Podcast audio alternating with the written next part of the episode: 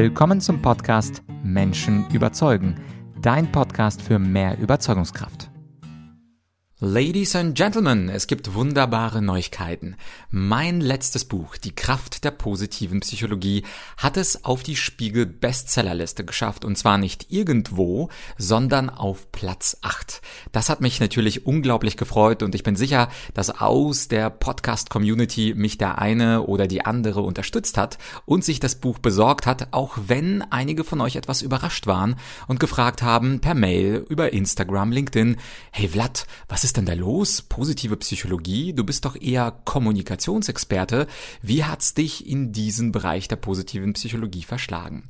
Und eine der Antworten, es gibt viele Antworten darauf, aber eine der Antworten, die findest du in der heutigen Hörprobe. Und zwar geht es heute um die Kommunikation mit dir selbst. Ja, wir versuchen natürlich andere Menschen zu überzeugen. Wir versuchen Argumente zu bringen, schwarze Rhetorik zu entkräften, zu verhandeln.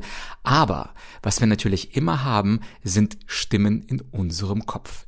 Es ist uns allen klar, dass diese inneren Stimmen zu uns sprechen. Es gibt ja das berühmte Engelchen, das berühmte Teufelchen, beziehungsweise den inneren Kritiker, den Perfektionisten. Und es gibt in der Psychologie unterschiedliche Bezeichnungen für dieses innere Team oder diese Mitglieder im Kopf, diese Stimmen, die zu uns sprechen. Aber eine hat fast jeder. Und die heißt der innere Kritiker. Als Kommunikationsexperte war es für mich aber nun auch spannend, nach innen zu gucken, in die Kommunikation mit uns selbst selber und leider habe ich festgestellt, dass für viele Menschen der innere Kritiker ein innerer Feind ist. Der innere Kritiker, der einen in jeder Situation zu Tode kritisiert und der uns leider auch Gelassenheit und Selbstbewusstsein stiehlt. Wenn also seine Rolle zu groß geworden ist, sollten wir dagegen steuern. Und genau das macht unter anderem die positive Psychologie und genau darum geht es in Kapitel 1 meines neuesten Buches, aus dem ich dir jetzt einen kleinen Ausschnitt vorlesen kann. Übrigens, ich habe bisher gerade für dieses erste Kapitel das schönste und beste Feedback bekommen. Also es hat mittlerweile schon tausenden von Lesern geholfen und wenn du möchtest, kannst du dir das Buch natürlich auch auf Amazon besorgen. Den Link zum Buch, den findest du in der Podcast-Beschreibung. Aber jetzt zu Kapitel 1 und der exklusiven Hörprobe für dich dem lieben Podcasthörer. Wenn dir das gefallen hat, dann würde ich mich natürlich sehr, sehr freuen, wenn du dir das Buch besorgst. Aus meiner Sicht das perfekte Buch für die Tage der Besinnung, für die Tage rund um Weihnachten, dass wir da nicht nur mit unserer Familie, mit unserer äußeren Familie zusammenkommen und hoffentlich gemeinsam essen, gemeinsam Spaß haben, vielleicht auch Konflikte ansprechen, sondern auch mit unserem inneren Team, mit unserer inneren Familie Konflikte kitten und dadurch auch unsere interne Kommunikation verbessern. Und es geht los, Kapitel 1 aus dem Buch Der Dialog mit dir selbst, der innere Kritiker als innerer Feind. Wir alle haben eine innere Stimme im Kopf, die uns ständig bewertet. Im Volksmund hat sich dafür der Begriff innerer Kritiker durchgesetzt. Ist dir aufgefallen, dass es keinen Gegenbegriff zum inneren Kritiker gibt? Ich habe noch nie jemanden vom inneren Befürworter oder inneren Schmeichler oder inneren Unterstützer reden hören. Das ist doch bemerkenswert. Wenn unsere Sprache unsere Realität widerspiegelt, dann scheint es, als würden wir alle uns ständig kritisieren und uns kaum bis gar nicht selbst loben. Sonst gäbe es ja einen verbreiteten Begriff dafür. Jetzt könnten wir lange darüber philosophieren, warum wir alle einen inneren Kritiker im Kopf sitzen haben, aber keinen inneren Unterstützer. Die vielleicht einfachste Erklärung dafür könnte darin liegen, dass ein Mensch, der sich aufgrund von Selbstkritik ständig optimiert, überlebensfähiger ist.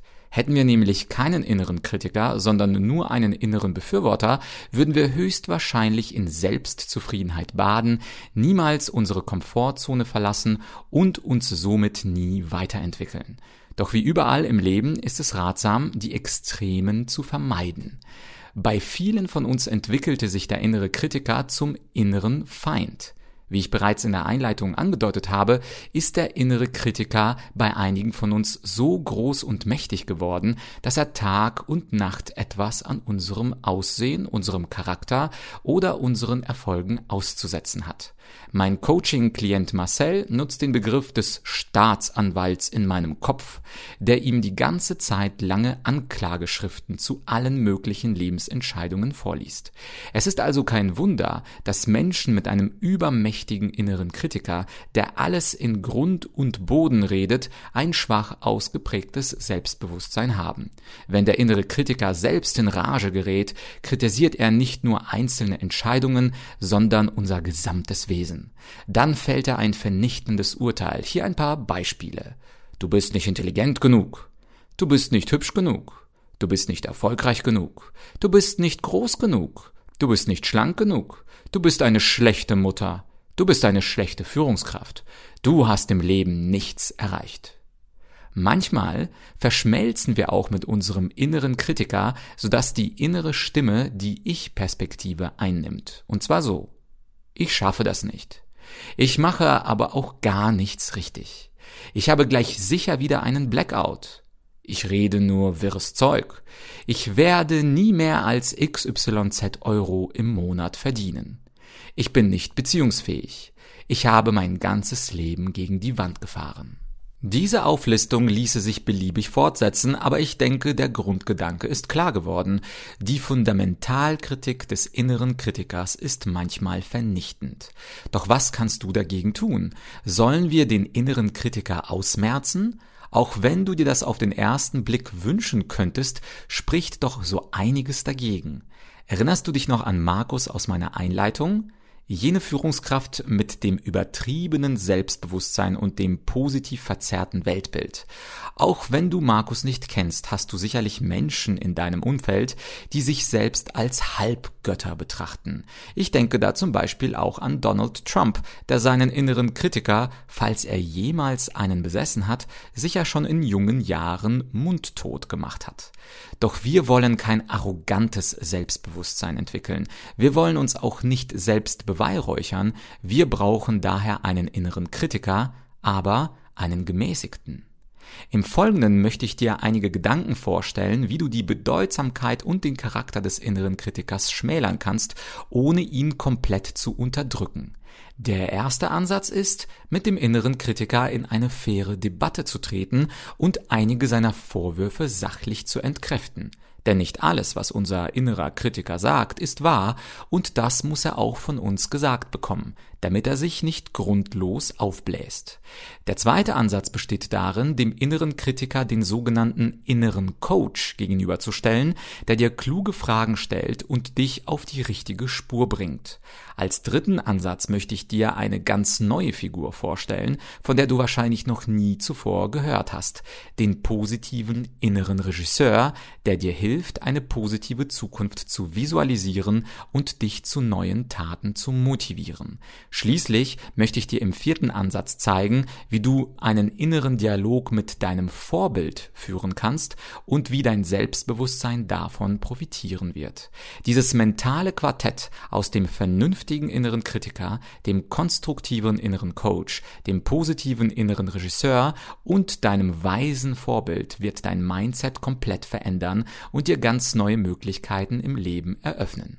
Diese vier Ansätze funktionieren auch allein, doch wie du dir vermutlich bereits denken kannst, werden sie noch effektiver, wenn du sie miteinander kombinierst. Am Ende ist das Ziel, dass du nicht mehr nur die Stimme deines inneren Kritikers vernimmst, sondern auch die deines inneren Coaches, deines inneren Regisseurs und deines inneren Vorbilds. Allein dadurch wird sich die tyrannische Stellung des inneren Kritikers in deinem Kopf auflösen, doch jetzt bist du sicher gespannt, wie diese vier Ansätze im Einzelnen funktionieren.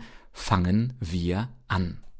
Ja, um dem Folgenden, da präsentiere ich dir natürlich diese vier Ansätze, wie du im ersten Ansatz den inneren Kritiker entkräften kannst. Da gibt es wunderbare Fragen aus der Wissenschaft, unter anderem von der berühmten äh, Professorin Sonja Lyubomirsky und ganz interessante drei Dimensionen des inneren Kritikers von Professor Martin Seligmann. Und daneben, da sprechen wir natürlich, wie du in dir diese neuartige Figur des inneren Coaches kultivieren kannst, Also vielleicht hattest du schon mal ein Coaching bei einem anderen Menschen gebucht. Hier zeige ich dir, wie du eine neue innere Figur in dir aufbaust, den inneren Coach, dazu noch den inneren positiven Regisseur und dazu noch, wie du mit deinem Vorbild, wer auch immer das sein könnte, vielleicht ist es Jesus, vielleicht ist es Mahatma Gandhi, vielleicht ist es Nelson Mandela, vielleicht ist es Tony Robbins, wie du mit dieser Person in einen Dialog treten kannst. Und das wird deinen inneren Dialog beziehungsweise deine inneren Dialoge so sehr verändern, dass du anschließend erstens selbstbewusster wirst und zweitens auch gelassener mit deinen inneren Figuren kommunizierst. Und jetzt weißt du wahrscheinlich, warum ich mich so sehr für die positive Psychologie habe angefangen zu interessieren. Und zwar etwa im Jahr 2020, weil ich gesehen habe, Moment, Menschen überzeugen ist zu sehr nach außen gewandt bei mir. Es gibt noch viele Menschen in meinem Kopf, die ich überzeugen sollte. Und genau dazu habe ich recherchiert. Genau dazu gibt es am Ende des Buches auch Dutzende wissenschaftliche Studien, die verweisen auf sehr herausragende Wissenschaftler, meistens aus den Vereinigten Staaten. Da kommt die positive Psychologie her. Und an der Stelle kann ich dir nur sagen, das Hörbuch wird es höchstwahrscheinlich nicht geben. Also ganz sicher nicht in diesem und nächstem Jahr. Deswegen schnapp dir jetzt das Taschenbuch und den Amazon-Link findest du in der Podcast-Beschreibung. Und falls du jemanden kennst, der vielleicht äh, mit sich selbst ein wenig zankt und ein wenig mehr Selbstbewusstsein und Gelassenheit gebrauchen könnte, dann tu diesem Menschen noch einen Gefallen und verschenke die positive Psychologie zu Weihnachten. Es ist ein Buch, zu dem ich bereits Dutzende positive Bewertungen erhalten habe, privat, aber auch auf Amazon unter den Bewertungen findest du ganz schöne 5-Sterne-Rezensionen von Menschen, die ich gar nicht kenne und als äh, No-Brainer und äh, Mega-Bonus habe ich zu diesem Buch sogar noch einen kostenlosen Online-Kurs aufgenommen. Der dauert circa eine Stunde zur positiven Psychologie und zwar zu drei weiteren Schlüsseln, die es nicht im Buch gibt. Insofern, wenn du mich auch mal in Aktion und äh, vor Kamera sehen möchtest und nicht nur in deinem Ohr als Podcaster, wirst du in diesem Buch auch den Link finden, den Link zum kostenlosen Online-Kurs. Ja, ich hoffe, damit bist du gut zugedeckt und ich hoffe, dieser Inhalt konnte dich überzeugen, das Buch zu besorgen. Und falls du die Einleitung zum Buch verpasst hast, die habe ich in diesem Podcast gelesen unter der Folge 409. Da kam das Buch gerade raus und jetzt, ein paar Wochen später, habe ich natürlich sehr, mich sehr gefreut, als vom Spiegel die Nachricht kam, hey, Herr Jatschenko, das Buch ist auf Platz 8 der Spiegel Bestseller Liste gelandet nach dem ersten Monat. Viel Spaß mit der positiven Psychologie und wir hören uns schon ziemlich bald wieder. Dein Vlad.